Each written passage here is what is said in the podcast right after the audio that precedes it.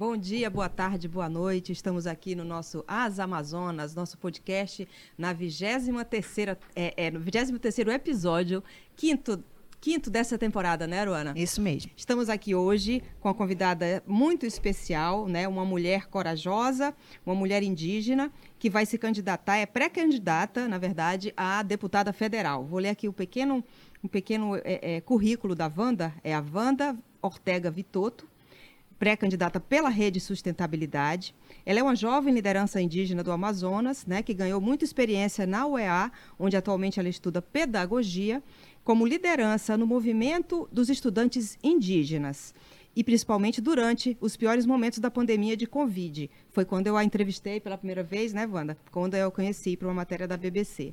Ela é técnica da, de enfermagem, funcionária da Fundação Alfredo da Mata e moradora do Parque das Tribos, que é o nosso maior é, bairro indígena de Manaus é, onde ela conseguiu, em parceria com outras lideranças, montar uma unidade de apoio à saúde e enfrentamento à Covid e à crise de oxigênio em janeiro, com doações do ano passado, né, que ela mobilizou em todo o Brasil. Além disso, ela faz parte de um grupo de mulheres empreendedoras que revolucionou as atividades de empreendedorismo comunitário, lançando uma coleção de roupas inspiradas em gra grafismos ancestrais.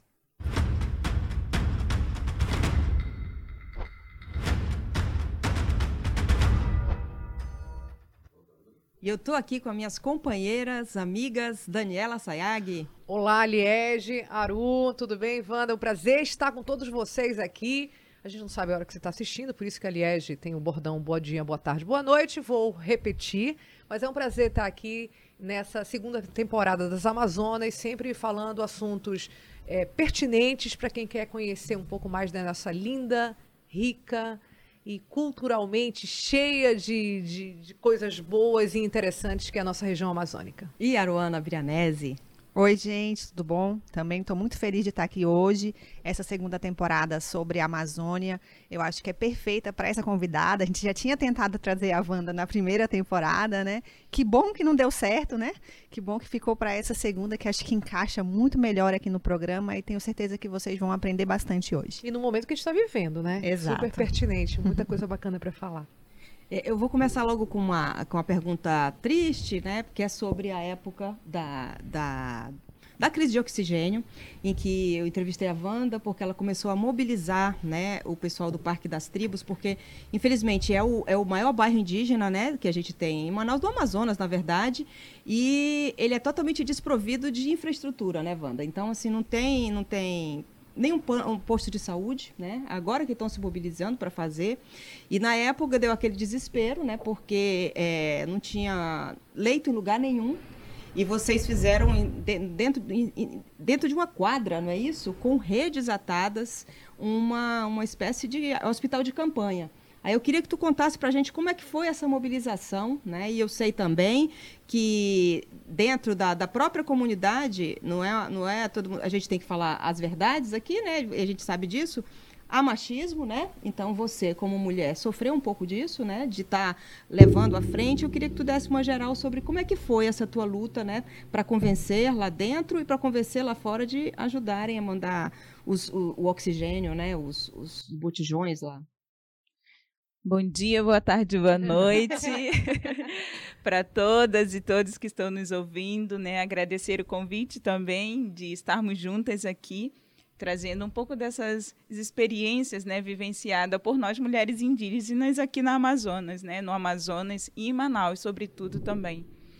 É, a gente viveu dois momentos, né? Enquanto amazônidas, né? Todos nós vivenciamos dois momentos muito difíceis, que foi a primeira onda da Covid-19, que por dois momentos o nosso estado foi o epicentro da doença, né?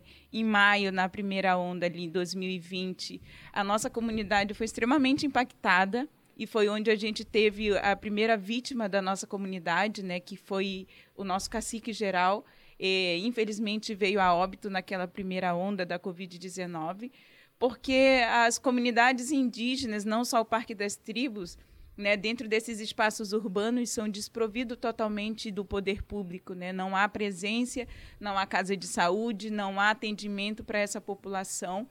É, e nós, enquanto indígena, temos um, um subsistema de saúde indígena que atende essa população indígena mas uma vez que esses povos estão em contexto de cidades, eles ficam desassistidos pelo, pelo subsistema da CESAI, né, que tem dentro da sua legislação uma palavra que é muito discriminatória para os nossos povos, que é aldeados. Uhum, né? Uhum. Esse termo foi um termo criado no período da, da dessa, dessa colonização do uhum. nosso país, né? que nos enclausurou nesse termo, aldeados, povos aldeados. Né? Então, isso, dentro das políticas públicas, deixa mais de 60% da população desassistida, já que 600 mil indígenas estão fora dos seus territórios. Uhum. Né? Então, durante a pandemia, esse termo, que é usado pelas instituições para negar essa, esses, esses direitos que já foram conquistados pelos nossos povos, né, ele é maçante ainda pela uhum. sociedade, pelas instituições. E isso trouxe para os povos indígenas aqui na capital, né, em todo o Brasil também, mas sobretudo aqui dessa região que a gente vive, uma desassistência médica né, durante o período da, da pandemia. E foi aí, por exemplo, que a gente teve que é, fazer algumas ações de enfrentamento mesmo, a partir dos nossos conhecimentos que nós temos enquanto população indígena e também a nossa formação, porque nós indígenas temos nossas formações uhum. acadêmicas também, né? Eu sou uma profissional de saúde, estou me formando professora agora também. É, e os conhecimentos que a gente traz como forma de sobrevivência dentro dos nossos territórios, que independe do poder público, né? porque senão a gente não existiria se nós não tivéssemos essa, essa ciência, a nossa medicina, os nossos conhecimentos tradicionais, que mantém essa população há mais de 11 mil anos né, vivos.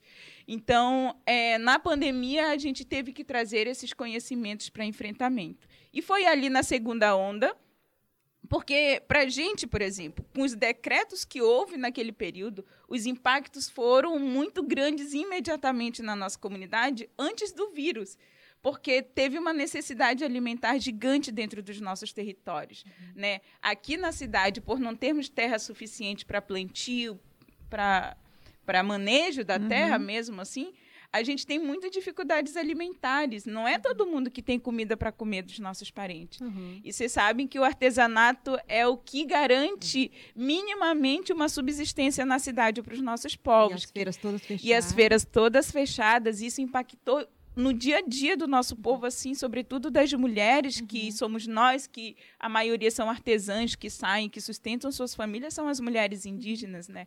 Então, isso impactou nossa comunidade muito imediatamente, assim. Uhum. Então, nossas demandas maiores foram ir atrás de alimento para a comunidade. E à medida que o vírus foi avançando no município, né, a gente também foi impactado e começando a fazer ações de orientação e de cuidado mesmo pela uhum. profissão que eu tenho. E na segunda onda, por exemplo, que para a gente foi muito mais impactante também no sentido da veracidade do vírus dentro da comunidade, porque depois da primeira onda teve a morte do nosso cacique, a gente teve que se reorganizar dentro da comunidade, porque mexe com toda uma estrutura de uma comunidade diversa como o Parque das Tribos, uhum. né, que tem mais de 30 etnias, culturas diferentes, línguas diferentes, um modo de, de, de se organizar diferente também com a morte do nosso cacique foi bem impactante. E foi ali, por exemplo, eu ele me deixou à frente da comunidade no período da, da pandemia, ele ainda estava vivo, uhum. né? E depois que ele morreu, a gente teve outros enfrentamentos dentro uhum. da comunidade, né? A gente vivencia algumas situações de ameaças, né? Eu vivenciei é, um período bem difícil na comunidade. Porque não aceitavam sua liderança. De ameaças também, né? Por conta de a gente estar à frente, uma uhum. mulher à frente de uma comunidade, uhum.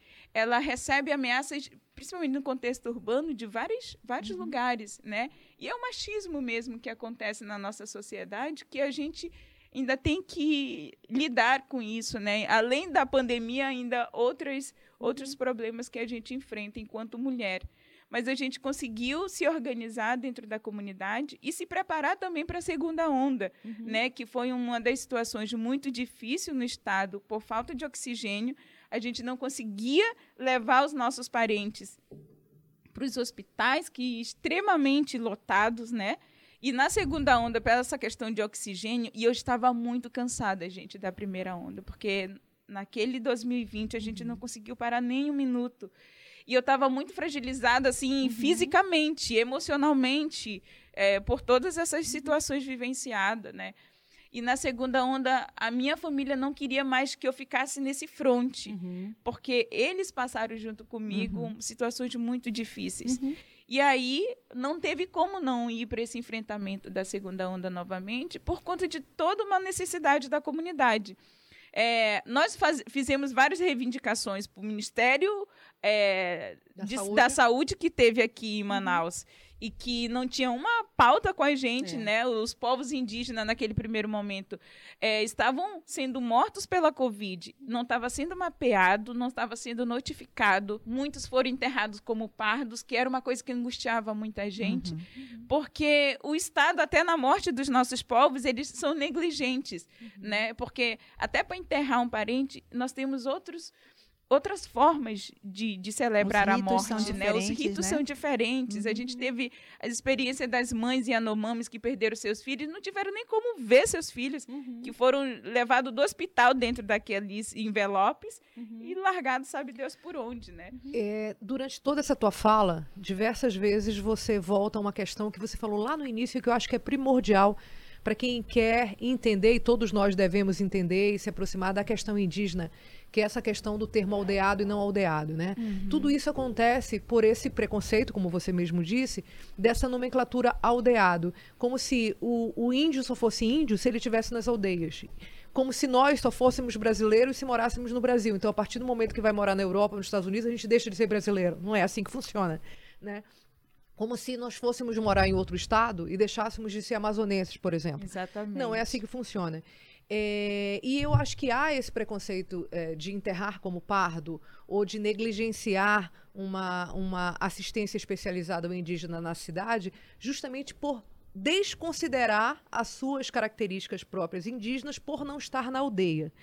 Você, como uma pessoa que fala super bem, é assim, dá vontade de a gente ouvir você falar direto, a gente só tem que interromper porque é uma entrevista, mas é, de que maneira você, como uma pessoa política, é, não só política partidária, que você vai se candidatar, mas é, como um ser político que tem toda essa consciência, pode contribuir para nós, que não somos não indígenas, para melhorar esse discurso e aceitar o indígena como indígena, mesmo fora das aldeias? Nós temos uma construção histórica, Daniela, que vem da nossa formação escolar. Os conceitos que nós temos nos livros sobre o índio, que é uma palavra que foi definitivamente abolida pela uma legislação agora, uma lei que foi criada por Joênia Wapchana, que é a primeira deputada federal eleita, né, uma mulher orgulho. indígena, que é o nosso orgulho, a nossa inspiração. Ela, ela desinstituiu o termo índio. Isso é o primeiro ponto da nossa história que as escolas e a sociedade ainda não sabem não se usa mais a palavra índio, que durante todo esse processo, né, são 70 anos, 76 anos do uso do termo índio, que foi instituído por Getúlio Vargas, é, que invisibiliza esses povos, a diversidade, a múltipla cultura que existe com essa palavra índio, que as escolas nos ensinam até hoje. Né? As literaturas trazem as referências dos nossos povos a partir de uma escrita da, do, dos colonizadores, da visão dos colonizadores, e não pelas nossas vozes, não por nossos escritos, porque a escrita e a fala do domínio do português é muito recente para os nossos povos.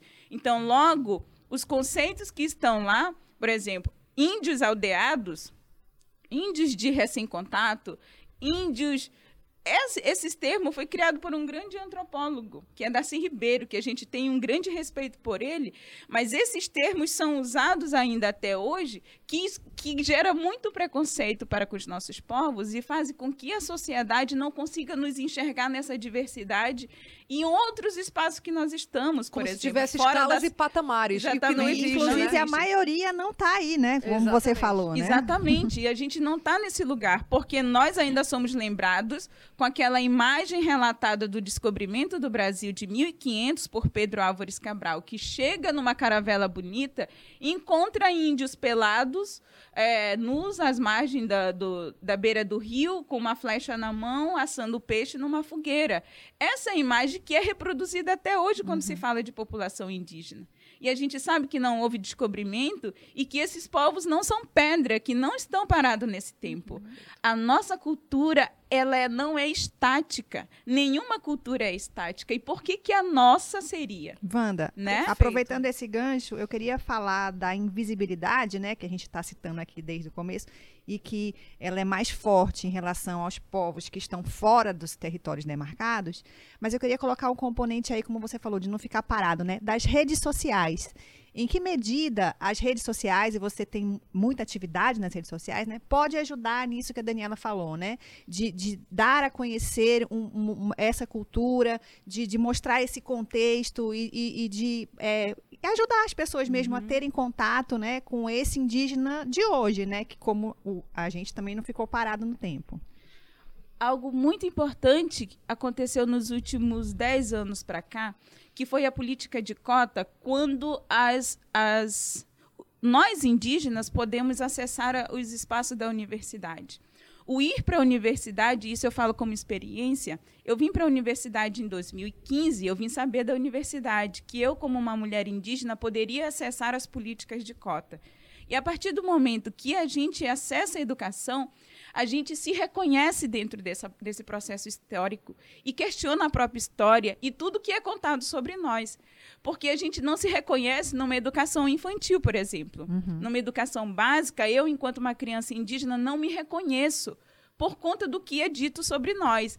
Todo mundo tem vergonha de se, de se afirmar indígena, uma vez que ele é relacionado como preguiçoso, uma vez que ele é, é relacionado incapaz de pensar. Ninguém vai se afirmar indígena, ninguém tem coragem diante dos preconceitos que se diz sobre nós. Né? Então, quando a gente entra na universidade, nós temos a capacidade de questionar esses discursos né? e se afirmar diante disso, porque a, educação, para mim, ela fez com que eu me reconhecesse enquanto uma mulher e tota, e a partir daí me posicionar politicamente, questionando tudo que dizem sobre quem eu sou. E as redes sociais hoje, a partir dessa compreensão, a gente tem se apropriado da- das telas mesmo do telefone, né, como um instrumento, como uma ferramenta de resistência dos povos indígenas e ampliar nossas vozes que ainda são silenciadas em muitos espaços. A partir do momento que a gente tem essa ferramenta, por exemplo, a gente fala, nossos instrumentos de luta eram arco e flecha. Hoje é a caneta e os celulares, são as redes Isso sociais. é cada vez mais comum você ver influenciadores indígenas, E somos né? muito questionados por isso ainda, né? É, porque o indígena que usa um smartphone, que usa um aquele que é mais moderno, iPhone. um iPhone, ele deixa de ser indígena porque está dominando essa ferramenta. Isso são incrível, preconceitos, assim, num grau de, de que a De gente preconceito, não, de preconceito grau de tão preconceito, né? elevado que eu não consigo compreender Como isso responder, né? né? Como É. responder a isso, como mostrar para essa sociedade que mesmo a gente ocupando esses espaços, a gente não perde essa identidade. Como você falou, Daniela, como que eu deixarei de ser amazonense indo para o Pará, indo para o Maranhão, indo para outros Isso estados? nem se questiona no caso Nem do não indígena. Por que se, se É, questiona no caso do Exatamente. Mas para nós que saímos dos nossos territórios, você deixa de ser indígena por esse fato. E não é assim. Eu acho que a sociedade precisa nos enxergar e, sobretudo, se reconhecer enquanto indígena, sabe? Porque você olha para a cara dos amazonenses, é, eu me enxergo em cada olhar, em cada traço, em cada cabelo, em cada pele. Mesmo que uns enrolaram o cabelo, porque a gente precisa entender as violências que os nossos povos sofreram também. Violência de miscigenação, violência de estrupos, né, estupros, é, que a gente ainda continua vivenciando até hoje. A gente está aí, a história da- das mulheres Yanomami, das Yanomami, crianças Yanomamis, Yanomamis, é. para comprovar que essas violências elas não cessaram na história. Que nossas mulheres e crianças são ainda raptadas de dentro dos seus territórios. E entender essas violências que as nossas vozes tiveram que se silenciar para que nós tivéssemos hoje o direito de estar vivos. Porque se elas continuassem resistindo como mulheres indígenas naquele período que eles eram mortos, como o meu povo foi, né? Meu povo teve que se invisibilizar durante 116 Meio que anos. fugir para sobreviver. É uma fuga para a sobrevivência. Deixa eu te perguntar eh, essa questão da- do, do, do mulher, né? Quando eu estava é, fazendo essa, essa apuração para a BBC sobre a matéria da, do, do hospital que você ajudou, é, me ligou, você sabe disso, né? Uma pessoa da comunidade se dizendo indígena, e é, mas eu não vou falar quem é, dizendo por que, que você está entrevistando ela, me questionando, né? Porque tem outras pessoas que estão à frente disso. Aí eu falei assim: a ideia pelo que as pessoas que eu entrevistei, que também tem técnicos de enfermagem, tem inclusive um médico, é que ela começou a puxar isso. Mas tem homens que você pode falar, ele falou assim mesmo comigo. Tem homens que você pode falar, pois é, mas eu preferi falar. Falei com homens, mas eu preferi falar com ela. Então, eu já entrevistei. Então, assim, eu fiquei meio chocada de ver esse machismo de uma forma extremamente explícita, né? De, um, de uma pessoa da comunidade, um indígena. E eu queria te falar essa tua coragem agora, né, puxando para a política, porque você é mulher, aí a pessoa já nasce mulher, cara, né, já vai ter mais dificuldade. Aí você é mulher indígena, mais dificuldade ainda. Aí você quer ser mulher indígena e política, Wanda. Pelo amor de Deus, né? Então, assim, o que, que foi que te mobilizou? A gente, tava, a gente entrevistou aqui a Cláudia Baré e ela disse pra gente que tem muita gente, né, né é, na comunidade indígena que está querendo se candidatar uhum. e que ainda estão estudando como vai ser, quem vai apoiar quem, né? Porque é importante que você tenha esse apoio interno também, não é?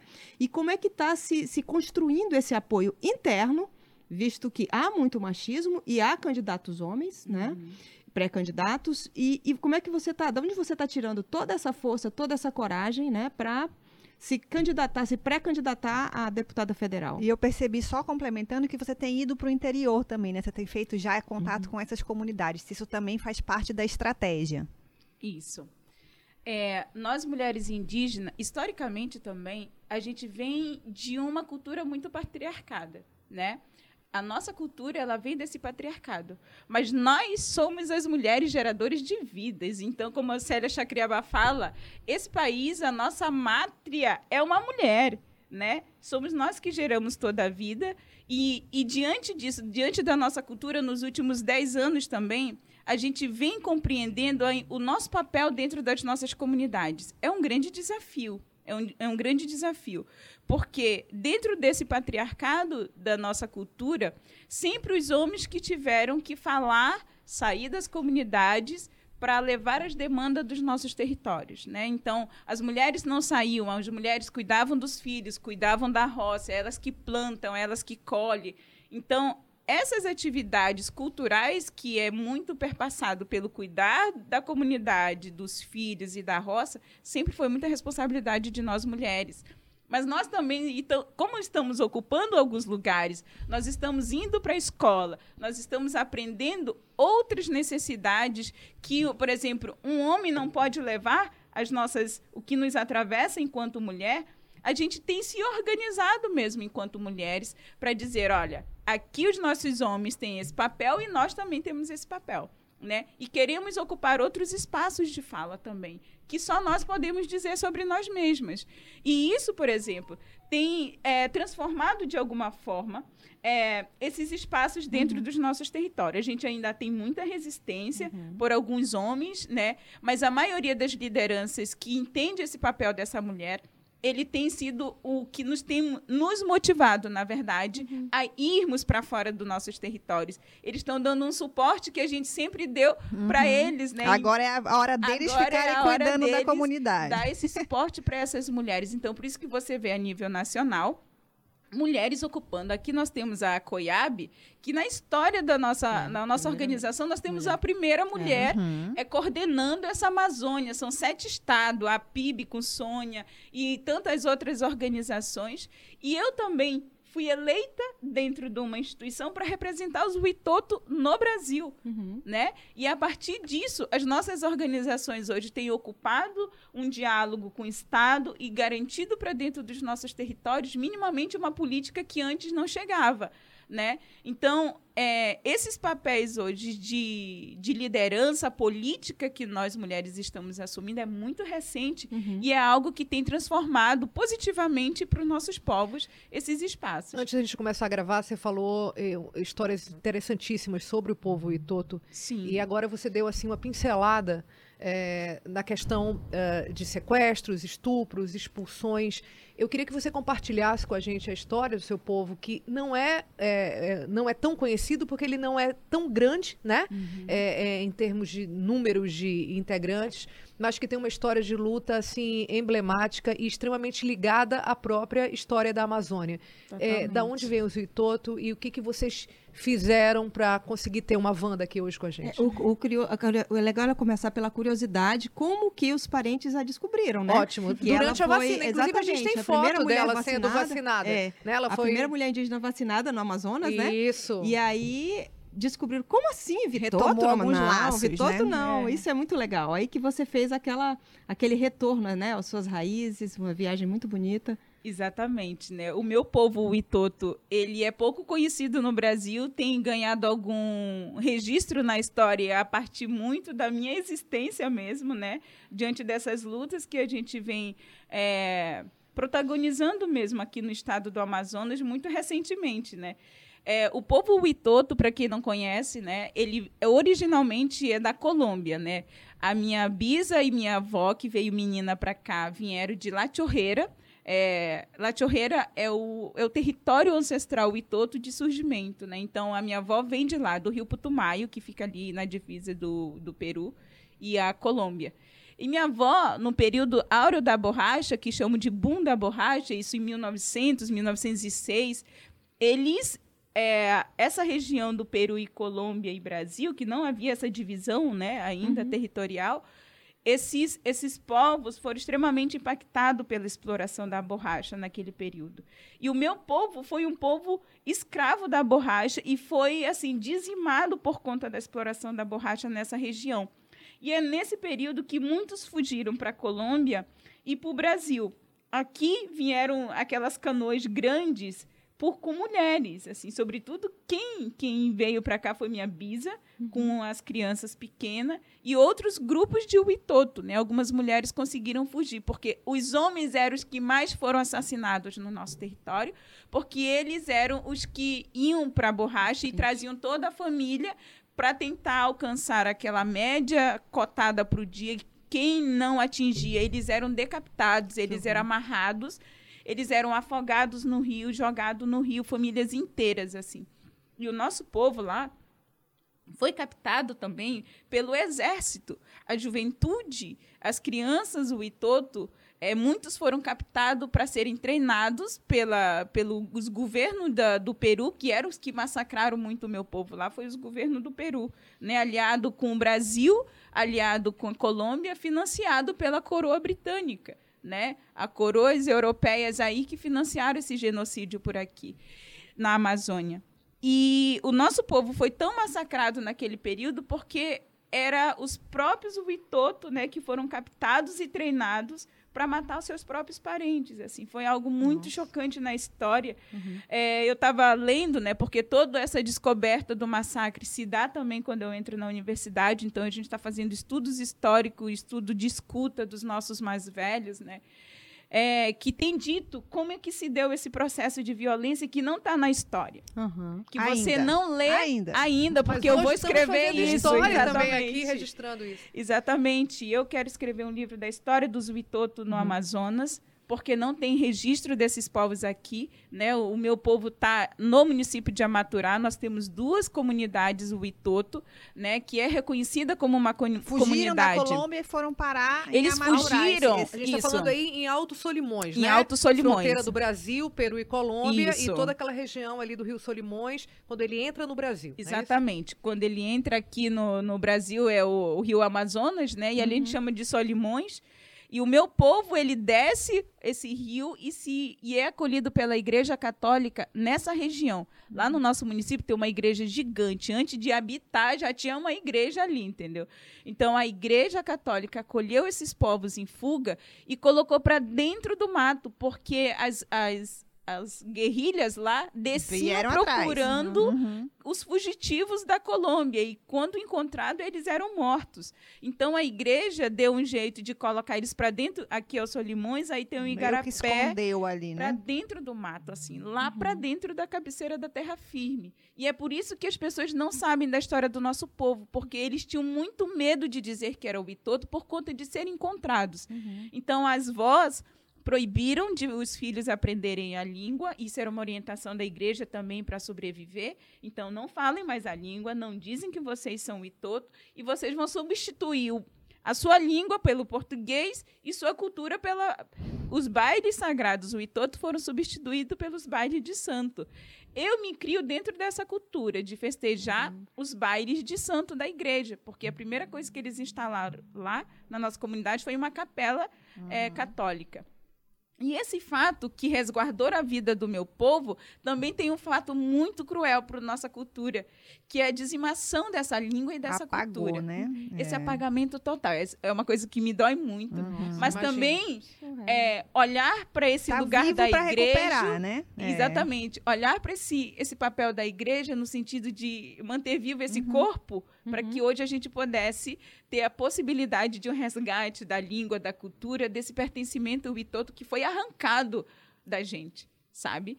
E isso muitos povos vivenciou. Uhum. E o meu povo só foi é, mapeado em 2000, em 99 pelos povos ticuna, né, que são povos assim mais organizados naquele período e até hoje são os povos mais maior número, organizados né? e são a maior população, né, do, do, do nosso estado do- é o segundo do Brasil em números de povos de pessoas e foram eles nessa tentativa de organizar os cocama, os cambebas, os Que canamariaqui acharam os Itoto. que acharam a nossa comunidade. E isso marcou a história do nosso povo, assim, a Diti Kuna, quero até mandar um abraço para ele, que eu sempre que tenho a oportunidade de agradecer. Ele foi a pessoa fundamental, porque chegaram lá, os homens estavam para dentro do mato e só estavam as mulheres na comunidade. E homem não dialoga com homem, assim, essas coisas importantes, com mulheres, né? Tem que ser com homens. E aí chegaram lá, olha, nós, nós estamos mapeando as comunidades. Vocês são o que aqui, né? Não, e vamos cadastrar a comunidade de vocês como Cocama. Ah, Epa. Olha só, como Cocama. E a avó tava lá, como Cocama. Ninguém vai cadastrar como Cocama aqui, não.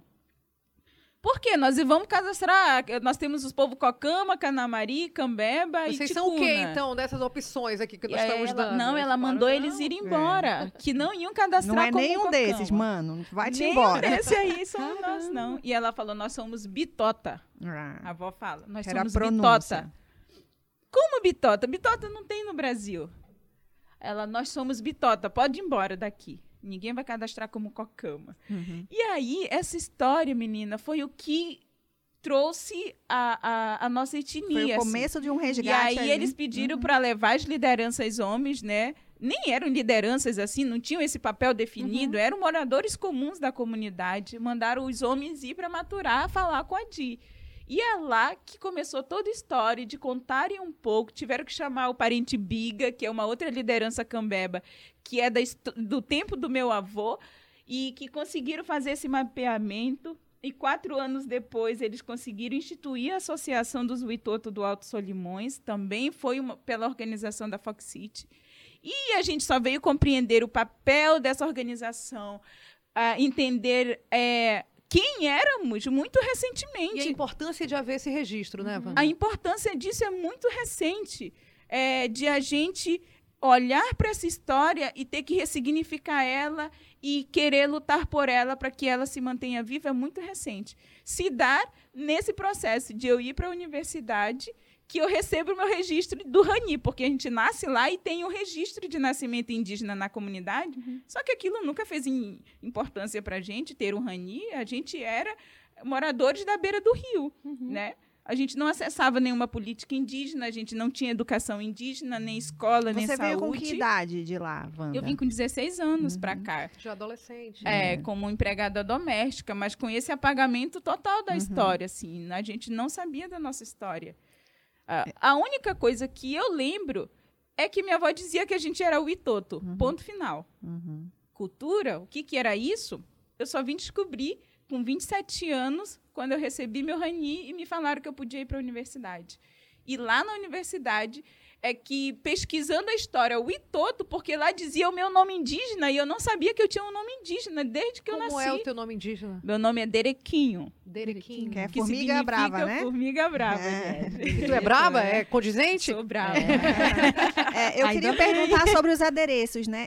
Isso faz parte também dessa, é, De um re- desse resgate. resgate e, e de onde que você tira a inspiração? Porque eu imagino que esse apagamento tenha meio que perdido. Aí você vai juntando de outros povos ou é uma coisa meio intuitiva. Como é que a Não, gente a tem gente a tem arte feito- o Itoto? a gente tem feito uma pesquisa e, sobretudo, por exemplo, na pandemia, que quando eu fui vacinada, né, a primeira mulher vacinada, essa história chegou para o nosso povo na Sim. Colômbia. Contar um eu já vinha de três anos da universidade pesquisando, ouvindo muita coisa, Uhum. né? E nos nossos parentes no território, a gente fez uma viagem em 2019, eles têm, assim, o artesanato, o itoto, o Uhum. texume, o itoto, as sementes, o itoto, né? Que tem essa, a lágrima de Nossa Senhora, é uma semente que é utilizada pelo nosso povo para... E as, as miçangas também, porque Uhum. tem essas influências da Colômbia, né? Uhum. Então, eles sempre usaram isso lá. Mas não tinha, agora que eles estão é, resgatando mesmo isso, né? E na pandemia foi algo muito importante, porque eles, com a notícia né, que gerou o mundo, eles descobriram a nossa existência aqui. Te viram na televisão? Te viram na- me viram na TV e ah, os professores de lá entraram em contato Uhum. comigo e nos conectou com os nossos Uhum. povos da Colômbia. Vocês já tiveram algum encontro físico? Sim. Já dois encontros. Olha, como é que foi? Na pandemia, a gente teve um primeiro encontro, né? A gente é, subiu o rio fazendo meio que um caminho de volta mesmo, literalmente fazendo um caminho de volta da minha avó até Letícia. A gente não conseguiu chegar em La Chorreira ainda, Uhum. né? Mas chegamos em Letícia, que tem um resguardo o Itoto lá, que também foram esses povos que tiveram que sair lá de, de La Chorreira e se afastar um pouco mais do território, né, durante essa fuga. E foi um encontro emocionante, porque eles também esperam até hoje seus parentes que fugiram, que foram mortos, não sabe se foram mortos, se estão vivos ainda, como a gente Eles por aqui. têm essa memória dos que foram embora. E- Uhum. assim, a coisa mais linda que eu ouvi deles foi quando a gente se abraçou, é que, tipo, eu sou a irmã, nós, né, que subiu meu pai, minha mãe, minha irmã mais velha, o nosso cacique geral da comunidade, eles falaram, vocês são o tio, vocês são a irmã que a gente aguarda até hoje, né? São 116 anos. Eles falam Vitoto Que lá? bonito. falam? Vocês não, né? Mas Não, eles a gente está no resgate. Aqui na comunidade nós temos três avós que falam palavras o Itoto, assim, não Aham. falam mais fluentemente, porque eles estão mais de 100 anos Sim. em desuso, né, da palavra, da língua. Então, e a gente está tentando mapear Resgatando. isso. Sim, importantíssimo. E aí, é, a gente tem feito essa questão da pintura corporal Itoto, né? O, o, o povo Itoto, ele faz o uso do Itó, que é o ginipapo. Então, a, no benzimento Itoto, eles usam o ginipapo. Então, as pinturas, todos têm uma relação. E é isso que a gente está trazendo para as nossas, as nossas peças, né? Do Uhum. nosso ateliê. O ateliê se chama Derequini, por conta de, de ser formigas bravas, né? Aham. A gente colocou o nome do ateliê é, com o nosso clã, né, que Uhum. tem esse nome indígena. E a gente está trazendo, a partir dessa pesquisa é, de, das, nossas, das nossas pinturas tradicionais, dos bailes, a gente está trazendo dentro do, do, do grafismo nas peças que a gente está produzindo hoje, né? Como uma forma de, de a gente se reconhecer também dentro desses espaços e reafirmação da nossa identidade.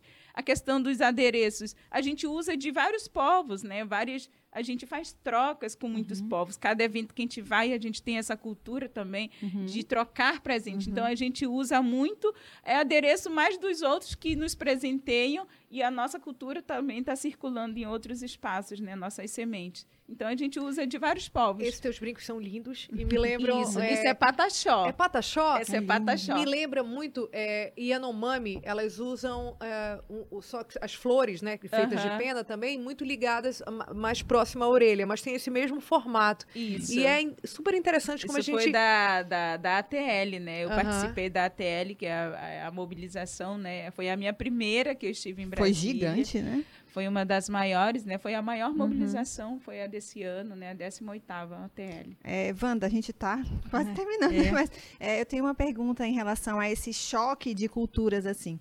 Você está é, aqui no estúdio acompanhada do seu namorado, que não é indígena, né? Uhum. Existe alguma cobrança da comunidade, ou você mesmo tem uma preocupação sobre isso? Como é que é essa questão né, dos relacionamentos é, de indígenas com não indígenas, como é que é uhum. isso na comunidade e com você mesma?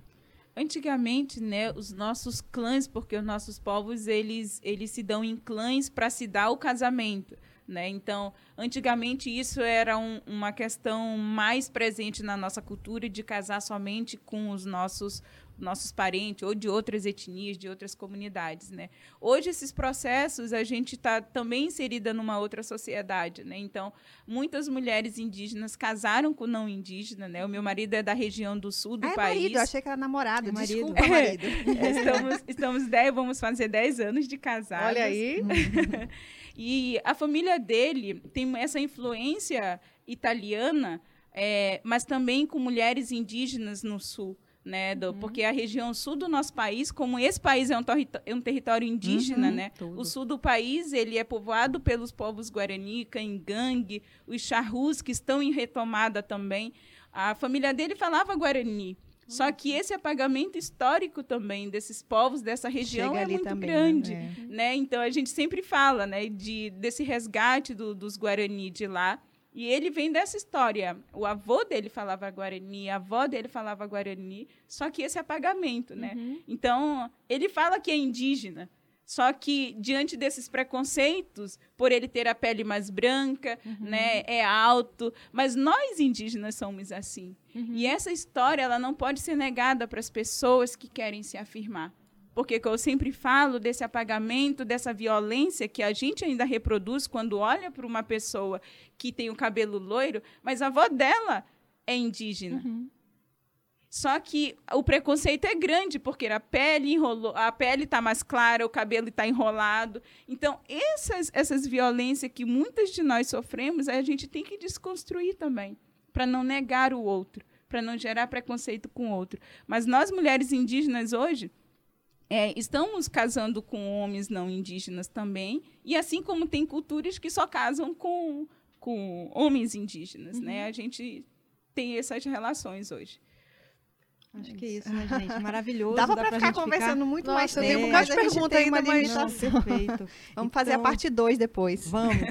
É, eu queria, na verdade, convidar as pessoas a assinarem o manifesto, né? Não estou pedindo voto para a Wanda, mas sim o manifesto, para que dentro da rede sustentabilidade ela seja candidata a deputada federal, porque as pessoas que não conhecem política é, é, precisam compreender que dentro do próprio partido você tem que lutar para ser candidata. Porque o, né? as vagas são limitadas, Exatamente. né? Para esse ano para deputado federal e... são nove, se eu não me engano, Isso. que vão ser os, né? Só pode Isso. ser até nove candidatos. Exatamente. Então não é fácil não. Então na verdade esse esse é uma manifesto, né? É. E, e, a gente sabe que representatividade importa, né? Nós somos muito poucas mulheres na política, né?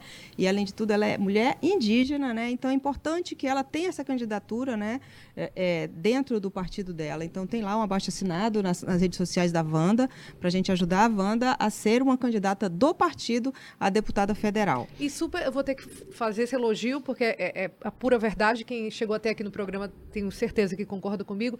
Super articulada, uma fala é, cheia de conteúdo, né?